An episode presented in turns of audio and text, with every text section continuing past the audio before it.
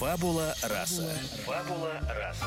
Добро пожаловать в подкаст Яны Семешкиной. Разговоры об искусстве и творчестве длиной в чашечку кофе. Как побороть прокрастинацию, перфекционизм и творческие кризисы. Как разрешить себе творить и стать по-настоящему счастливым. Об этом и о многом другом рассказывают гости подкаста. Режиссеры, писатели, художники и, конечно, звездные эксперты. Ведущие подкаста – журналист и литературный критик Яна Семешкина. Друзья, добрый день! Вы слушаете подкаст «Фабула раса». Сегодня у меня в гостях Евгений Водолазкин. Тот, кого называют живым классиком, продолжателем традиций Бунина и Шмелева, он стоит особняком на авансцене современной прозы, опровергая слова Замятина о том, что будущее русской литературы – это ее прошлое. Евгений Германович вышел с нами на связь по скайпу, он сейчас в Санкт-Петербурге. А, я снова записываю этот подкаст, а, сидя в кампусе МГУ. У меня через два часа самолет в Барселону, и я, честно говоря, уже в таком чемоданном настроении нахожусь. И с большой радостью представляю вам своего гостя. Евгений Германович, будучи доктором филологических наук и специалистом по древнерусской литературе, дебютировал как писатель еще в 2010 году с замечательным романом «Соловьев и Ларионов», а известность ему принесли романы «Лавр» и «Авиатор». Лавр стал многократным лауреатом литературных премий, включая «Ясную поляну», «Большую книгу», а также, очень интересный факт, вошел в топ-10 лучших книг о Боге по версии британского издания The Guardian. В начале этого года в издательстве редакции Елены Шубиной у Евгения Германовича вышел роман «Брисбен», вокруг которого мы и строили наш сегодняшний разговор. Фабула раса. Фабула раса. Евгений Германович, очень рады, что вы а, заглянули к нам на подкаст. Мы начинаем по традиции с Блица. Это пять коротких вопросов, на которые вы отвечаете, не задумываясь. Готовы? Да, готов. Первый вопрос. В чем ваша суперсила? В чем ваша суперспособность? Знаете, я не знаю, применимо ли ко мне слово суперсила вообще к кому бы то ни было. Но э, если речь идет э, о тех силах, которые есть у человека, то, наверное, источник – это Бог. Ваш жизненный девиз, фраза, которая вдохновляет вас по жизни?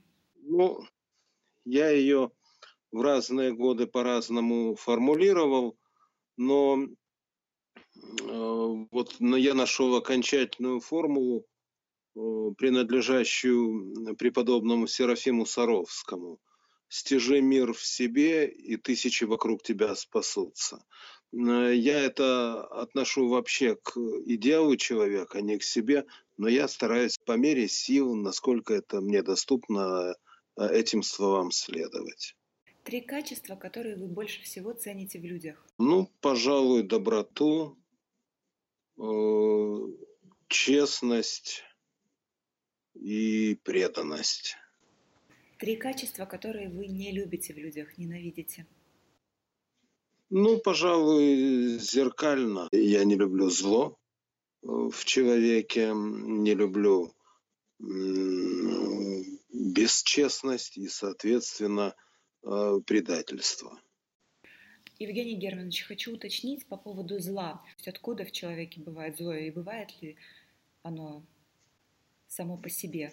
Мне кажется, очень ну, требует пояснения, не совсем понятно, что есть. Да-да-да, я, готов дать пояснение. Зло – это когда человек э, настроен негативно по отношению к ближним, к дальним, к ситуации. Э, вот это зло в человеке. Откуда оно возникает, это конечную точку отправителя, так сказать, я могу назвать это дьявол. Вот. Но как он точно попадает, я не знаю, это загадка души человеческой, которая по Достоевскому поле борьбы между добром и злом. Я полагаю, что зло, как и добро, попадают э, в душу человека на основании его собственного выбора. А, так что в конечном счете он отвечает за это попадание. Ваше представление о счастье, что для вас счастье? Но это, пожалуй, когда все благополучно с э, близкими людьми. Евгений Германович, давайте обсудим с вами роль писателя, а, поскольку социальный портрет писателя менялся вместе с эпохой. Во времена Пушкина писатель это был прежде всего просветитель, во времена Толстого и Достоевского это мессия и суперзвезда, во времена Солженицына это мученик, диссидент. А как вы считаете, кто такой писатель в наше время? Ну, знаете, вот э, в таком распределении по десятилетиям и векам есть некоторая искусственность. Основная роль писателя, мне кажется, она сохраняется, по крайней мере, у нас, начиная с XIX века, когда наша литература, наконец, вышла из такого ну, ученического немножко периода, точнее даже я сказал бы так, из периода Э, перехода от средневековья, ориентированного на Византию, потом, так сказать, ставшего на другие западноевропейские рельсы. Вот этот переход осуществился у нас в полной мере в XIX веке. И вот тогда писатель стал действительно очень важным лицом в нашем обществе. Это называют у нас красиво властитель дум. И э, за редкими исключениями, то есть были эпохи, когда писатель терял значение такое, вот, но э, за редкими исключениями эта основная роль и сохранялась. И, на мой взгляд, сейчас она возобновилась после вот некоторой паузы, скажем, в 90-е годы. Здесь можно э, рассуждать причинах, э, но это, наверное, могло бы превратиться в целую лекцию. Скажу только одно, что у нас ситуация несколько отличается от западной. А, если на Западе писатель это ну, в значительной степени профессия. А, то есть вот есть такой, такой, такой, а есть писатель. А, и писатель это на Западе частное лицо, как правило, которая высказывает э, социально значимые идеи, но общество там а, относится, ну, я бы сказал, спокойнее к высказываниям писателей. Это э, исторически так сложилось. Э, я повторяю, что я не буду в подробностях об этом рассказывать, но это, например, среди прочего, следствие разного положения церкви на Западе и у нас. Э, вот. У нас церковь сосредотачивалась э, на делах э, духовных э, прежде всего, на окормлении верующих. Э, и в то время как на Западе церковь в значительной степени влияла Э, на социальную жизнь, на политическую жизнь.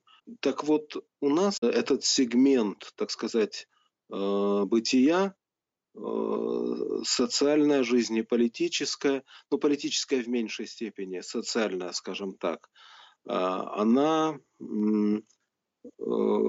курировалась литературой. У нас писатель был всегда властителем дум. Бывало, что э, такую, такую роль брали на себя ученые, например, Дмитрий Сергеевич Лихачев. Ко второй половине XIX века э, писательство стало вполне профессиональным у нас, хотя и уже во времена Пушкина, и если даже взять самого Пушкина, оно было вполне профессиональным. И Пушкин – когда писал свои стихи, если вы придете к нам в Пушкинский дом и посмотрите э, рукописи, что, правда, очень непросто, э, Пушкина, то вы увидите, что на стихах стоит разметка. Он считал строки, высчитывая гонорар э, сразу. И это, ну, на самом деле, это, да, ну и мы помним эти строки о том, что Э, не продается вдохновение, но можно рукопись продать. Это заявление профессионала. Э, русская литература в XIX веке становится профессиональной, и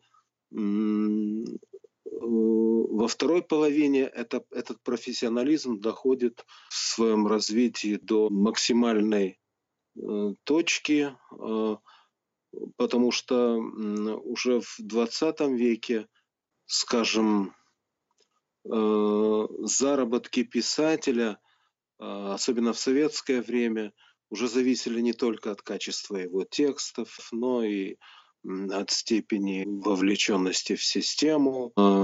Евгений Германович, вот а все-таки хотелось бы уточнить, вот что касается роли писателя сегодня, вот вы как писатель, вы считаете, что вы какую социальную функцию или роль несете? Если конкретно обо мне вопрос, то я не чувствую себя ни инженером человеческих душ, ни их ловцом, потому что ловить души человеческие – это дело все-таки церкви, если вспомнить, вот откуда эта цитата. Я э, человек, который живет в своей стране и пишет о, о людях этой страны. И мне кажется, что тем самым я э, помогаю, то есть если помогаю, то как раз вот этим. Я э, избегаю давать советы. Я избегаю строить из себя Э, так сказать, гуру там или э, какого-то оракула, эта роль несколько забавная, и мне кажется, что писатель, который относится уважительно к своим читателям, он э, должен здесь быть умеренным. Безусловно, есть великие люди, великие писатели. Вот они могли себе позволить э, давать советы, например, Солженицын. Если говорить о Солженицыне, то я полагаю, что его советы были очень полезны и очень важны, и он имел право их давать. Но мы нынешние, так сказать, все-таки несоизмеримы с этими людьми. Э, и я не уверен, что нынешнее поколение способно дать э, равноценные Солженицыну советы. И, по крайней мере, я в себе такого не чувствую. Э, вот. Я полагаю, что задача моя как писателя гораздо скромнее. Это описывать неописанное. То есть из тьмы безгласности вырывать какие-то, не вырывать, э, а в этой тьме освещать какие-то новые, эм, новые грани, стороны бытия. Э, потому что когда нечто невыраженное, э, не выражено, мы чувствуем многие вещи, но они не выражены, и они не могут быть предметом осмысления писатель, на мой взгляд, э, э, должен э, выражать невыраженное а, и делать вот это самое невыраженное предметом размышлений своего читателя. И в этом его основная роль. Ну, если говорить о социальной, вот сугубо социальной общественной роли писателя. Да, мне кажется, что писатель иногда может э, выражать свою точку зрения по тем или иным общественным вопросам. Ну вот я там получаю какие-то иногда письма с просьбой вмешаться, там, закрывают библиотеку, э, хотят на месте парка что-то построить. Э, я в таких ситуа- ситуациях вмешиваюсь, но это э, вполне, так сказать, локальные и понятные вещи. А, во что я себе не позволяю вмешиваться, это, допустим, в партийную борьбу, э, занимать какую-то позицию в партийной полемике. Я существую вне партии, вне политики. А, но главное, э, что должен делать писатель – это, как это не странно звучит, хорошо писать. А, потому что все остальное могут сделать другие. И все это менее ценно. А, но э, я повторяю, что есть случаи, когда нужно выражать свою точку зрения. И я, в общем, временами это делаю. Почему временами? Потому что человек не должен реагировать на все подряд. Я не считаю для себя возможным реагировать на э, каждое проявление какого-то общественного неудовольствия или наоборот, потому что э, если писатель начнет, вообще любой человек, не только писатель, реагировать на все, э, то он превратится в собаку Павлова. И его слово девальвируется, его мнение девальвируется. Есть хорошая русская пословица «на всякий чих не наздравствуешься». Э, поэтому не, не надо, э, мне кажется, ну, это я себе говорю, э, я не хочу эту форму призыва обращать. Мне кажется, не надо слишком часто выражать свою точку зрения, хотя это тяжело, потому что газеты после каждого какого-то значимого, значимого события начинают звонить, а что вы думаете по этому поводу? Я иногда отвечаю, что я ничего не думаю. Есть много вопросов, по которым я просто ничего не думаю. А, и вот в этих случаях, мне кажется, э, нужно воздерживаться от ответов.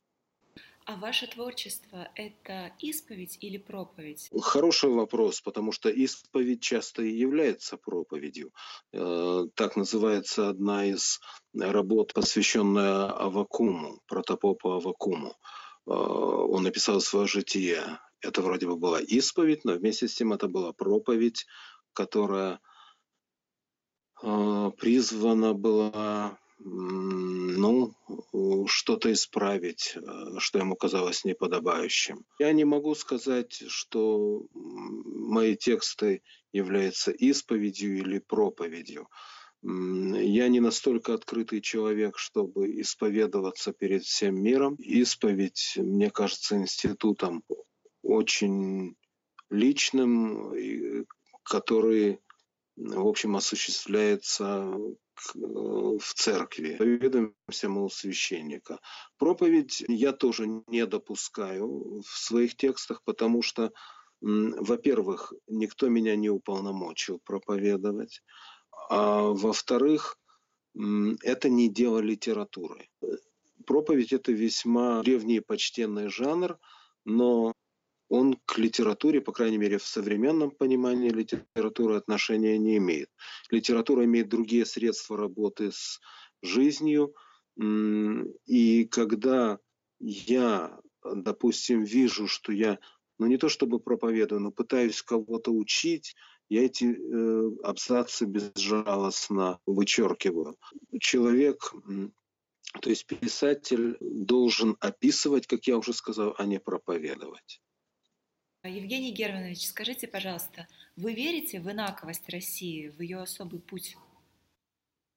Э, я верю в особый путь любой страны. Нет э, двух стран, у которых был бы э, сходный путь.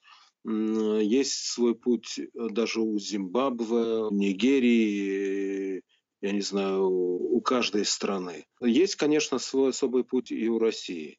Что касается инаковости, ну вот как некоторой противопоставленности другим странам есть и элементы этого. Вот. Иногда это положительные вещи, иногда не очень. Вот сейчас мы переживаем сложный момент, а, когда мы вроде бы так а, противопоставлены Э, западному миру. Но, на мой взгляд, это все-таки скорее впечатление, чем реальное положение вещей.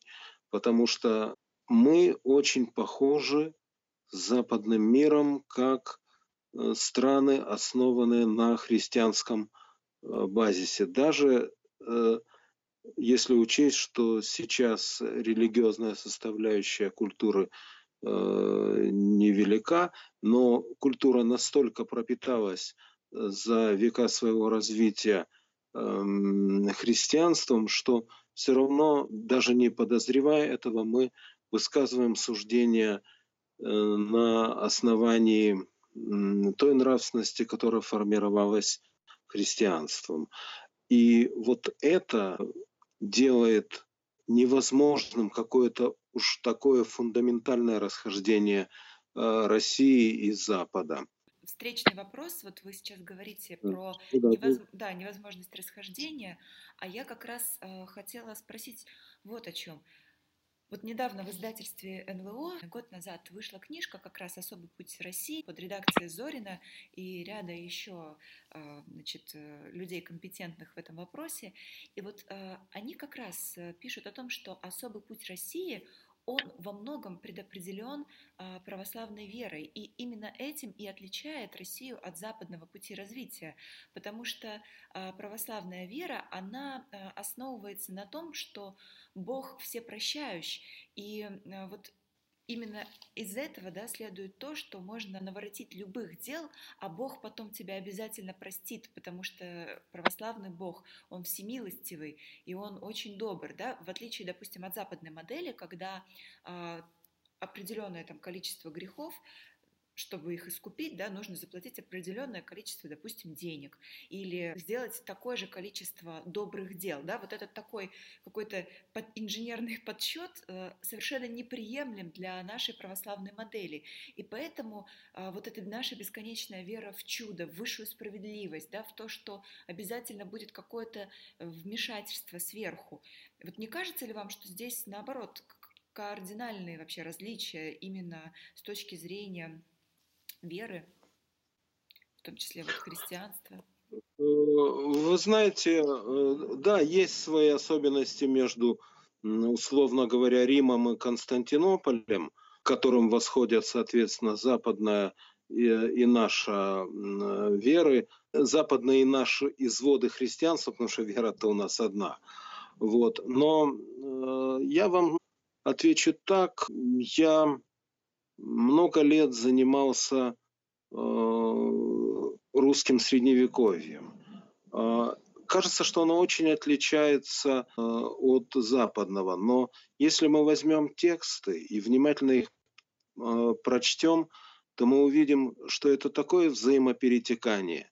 Допустим, историографические концепции во многом были взяты латинской литературой из э, византийской, из Евсевия Кисарийского и других. Говорить э, о том, что на наше представление о прощении э, так уж отличается от западного, ну, я бы, наверное, не стал. Как раз мне кажется, что сама идея индульгенции – она упрощает работу с грехом. Вот, если действительно достаточно только заплатить, и все это уйдет, э, то тогда очень многое решается таким путем. Я не думаю, что у нас э, более благостное отношение к прощению грехов, чем на Западе у нас э, существуют внутри православия очень разные э, течения, и даже до сих пор есть э, добрые батюшки, есть батюшки такие сердитые, которые так просто грех не отпустят. Если же говорить эм, о фундаментальных отличиях между Западом и нами в религиозной сфере, то они проявляются в большей степени, может быть, в другом. Вот в том, о чем я уже говорил, социальном служении церкви, понимании э, служения церкви обществу или ограниченностью, большей или меньшей ограниченностью церкви э, вопросами духовного окормления паствы, э, как это было на Руси и в России – мне кажется, что западный человек, он своей историей был приучен к большей ответственности персональной. Персоналистический подход, э, он культивировался на Западе э, всегда. И поэтому э, персональная ответственность, заметьте, не коллективная, а персональная, она до сих пор Западу более свойственна. У нас ведь отношение к ответственности э, менее четко выражено. И это в отношении людей к закону, к правилам. Вот на Западе есть термин анонимная ответственность. Э, это способность человека вести себя правильным образом даже тогда, когда за ним не следят. И здесь я вижу некоторые отличия, но я бы сказал, что они не так радикальны. Да, есть, э, есть некоторый вкус у нас к сказкам, к мифам, к такому фольклорному ходу событий, там, чтобы на печке куда-то въехать и так особенно не слезать. Но, знаете, здесь надо быть очень осторожным в такого рода суждениях, в общих суждениях. Э, здесь я не имею в виду Зорина, это прекрасный э, исследователь. Здесь я имею в виду скорее вот общепринятое э, представление о нас и о Западе, что мы уповаем на какие-то такие на авось, на какие-то вещи, которые не, не имеют отношения к естественному ходу событий. Просто одно наблюдение. Э, когда наши люди попадают на Запад, они становятся более западными, чем западные люди. Э, то есть, э, видимо, у нас тоже есть какой-то ресурс для изменений и все-таки я повторю, что общие заключения о чем-то, они обычно опасны потому что есть так называемое магнитное отношение к материалу, когда ты видишь только те вещи, которые соответствуют твоей концепции. На самом деле многое можно нарыть и на западном материале, что э, говорит э, о чертах близких к нам, э, а у нас можно найти совершенно противоположное качество – вот, пожалуй, все, что я могу сказать на эту тему. Мы с нашими гостями в подкасте очень часто обсуждаем вопрос э, о теории колеи. А, и, в общем, зондируем почву, спрашиваем, считаете ли вы, что теория колеи для России применима? Да? Я поясню, что это такое историческая колея, которая вот от одной э, эпохи до другой одна и та же. То есть происходит, эпохи меняются, а реставрация одних и тех же исторических, социальных, экономических институтов происходит. Вот э, вы сторонник этой теории или вы считаете, что э, это не совсем применимо к России? Знаете, это старый довольно старая модель мышления – которая в свое время была очень хорошо разработана на материале христианского богословия, что э, история э, движется в виде спирали, э, она и повторяется, и не повторяется. Э, вот потом э, эту мысль заимствовал марксизм, и мы долгие годы учили это как марксистское утверждение. На самом деле это так. История действительно движется спиралевидно, но история любого народа. И я бы не сказал, что э, русская история здесь э, самый яркий пример тому. Потому что если мы возьмем разные периоды истории России, допустим, Средневековье, XIX век э, и советское время, ну там общего Э, все-таки не так много. И вот некоторая повторяемость скорее э, даже свойственна э, западноевропейской культуре, чем нам. У нас есть еще специальная рубрика, в рамках которой свои вопросы задают пользователи сайта LifeLib. Мы собираем специальные вопросы для следующего гостя и выбираем некоторые из них, чтобы задать в эфире подкаста. И вот один из этих вопросов адресован вам, и звучит он так. Что вы думаете о современной подростковой литературе? Ее еще называют uh, young adult. Есть ли лично у вас объяснение, почему жанр становится все более массовым? Вы знаете, я, пожалуй, э, неподходящий человек для ответа на этот вопрос. Я просто ее не знаю. Э, мне трудно что-то внятное сказать. Также спрашивают читатели, читаете ли вы рецензии на свои произведения? часть их читаю, которую мне либо присылают, либо я наталкиваюсь на них.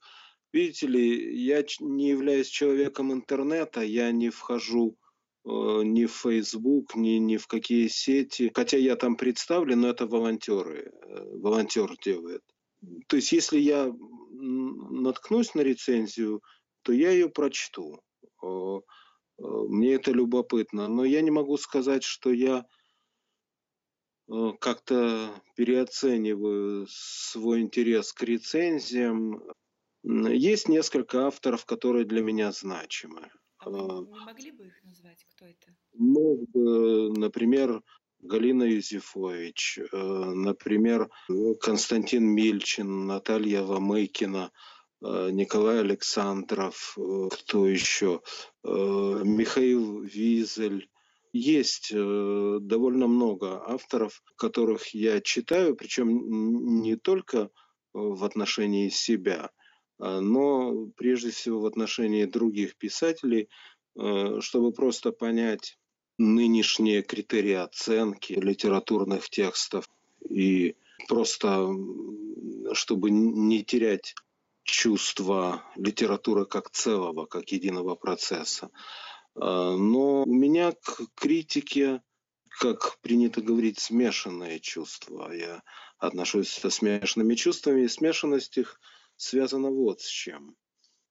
Я всю жизнь, почти свою сознательную жизнь провел в науке. И научное заявление – а наука ведь тоже рассматривает тексты, анализирует их. И это то, чем я занимался 30 с лишним лет и занимаюсь. Так вот, анализ э, текста научный, он предполагает непременную аргументацию. И вот это то, чего я не вижу часто в критике. Когда человек начинает заявлять, э, что это не так, или берет, так сказать, э, текст двумя пальцами и говорит, ну что это такое? Ну вы же понимаете, что это. А мы не понимаем, мы ждем некоторых разъяснений аргументов. И когда объявляют, что вот здесь не то, а здесь не так, э, очень часто я искренне не понимаю, что имеется в виду. Э, если бы я, так сказать, сидел с автором рецензии вот так тет-а-тет, как мы с вами, я бы, безусловно, задал ему много вопросов, потому что когда отсутствуют аргументы, э, любое заявление повисает в воздухе. Вот я, может быть, впервые так развернуто отвечаю на этот вопрос о критике, потому что я все больше чувствую э, разницу научного рассмотрения текста э, и текста э, Конечно, это большая эмоциональность критического текста. Конечно, я понимаю прекрасно, что у них разные задачи, но когда критик совершенно безосновательно ругает тот или иной текст – а я вижу, что это безосновательно. Я вижу, что он либо не то чего-то съел утром, э, или там э, его машина водой облила, и жертвой падает автор. Это всегда производит неприятное впечатление. И особенно мне жаль в таких случаях начинающих авторов, потому что вот таким неаккуратным движением можно человека просто смахнуть со стола литературы, и э, больше он там не появится. Когда-то Зинаида Гиппиус, прочитав первый сборник э, стихов Набокова, сказала, что из него никогда не получится приличного поэта. Ну, хорошо, что Набоков э, человек устойчивый, но любого другого можно было бы опрокинуть. Это что касается взаимоотношений критиков и э, начинающих авторов. И здесь я призвал бы э, быть очень осторожными критиков. Но есть еще одна сторона дела. Есть отношения критиков с известными авторами.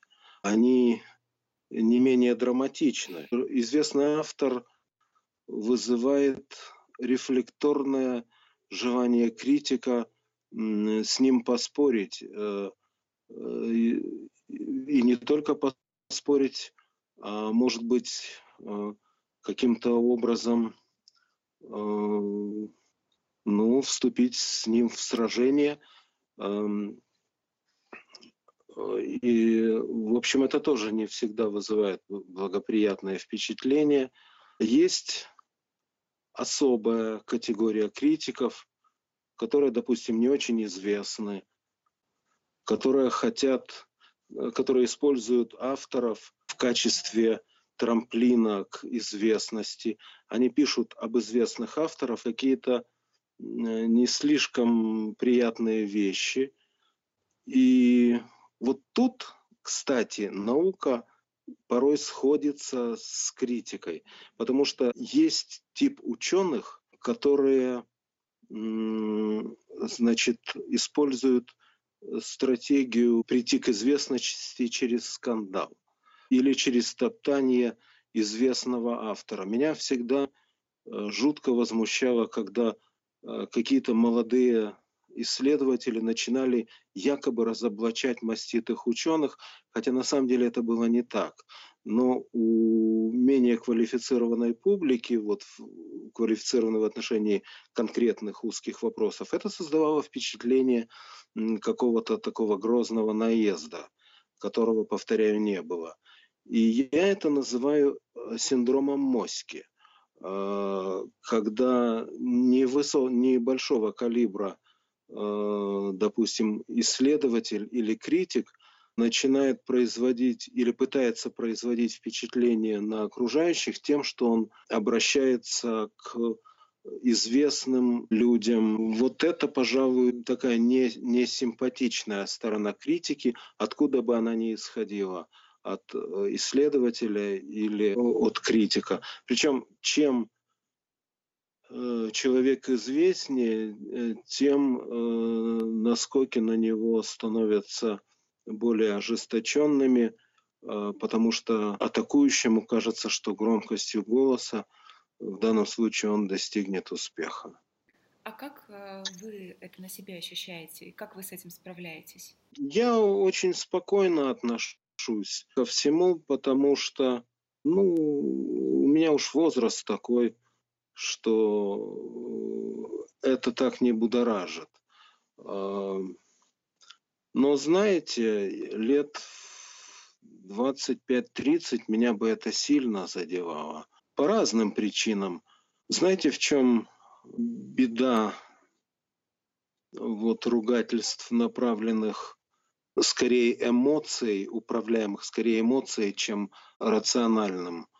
В том, что, ну, допустим, я или люди моего возраста э, имеют, ну, в целом уже четкое представление о себе и своих возможностях. Мне не страшны, так сказать, какие-то филиппики, направленные в мой адрес.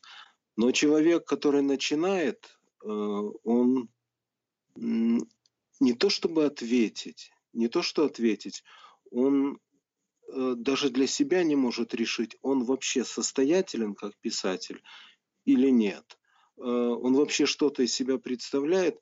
Э, ведь нормальный человек, он не уверен в себе. И он для себя только ищет ответ на этот вопрос. И вдруг ему приходит такой ответ, который просто сносит крышу. И вот такого рода людям, наверное, тяжело. Э, я достаточно спокойно отношусь эм, и э, к, рецензиям со знаком плюс, и рецензиям со знаком минус.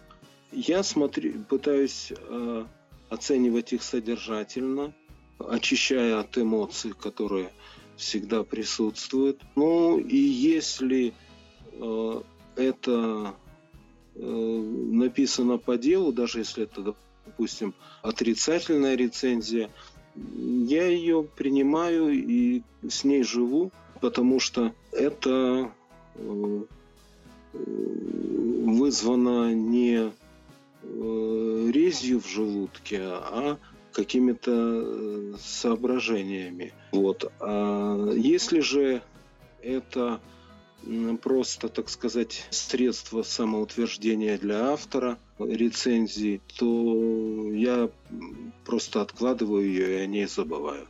Евгений Германович, спасибо вам большое за разговор, за то, что нашли время и пришли к нам на подкаст –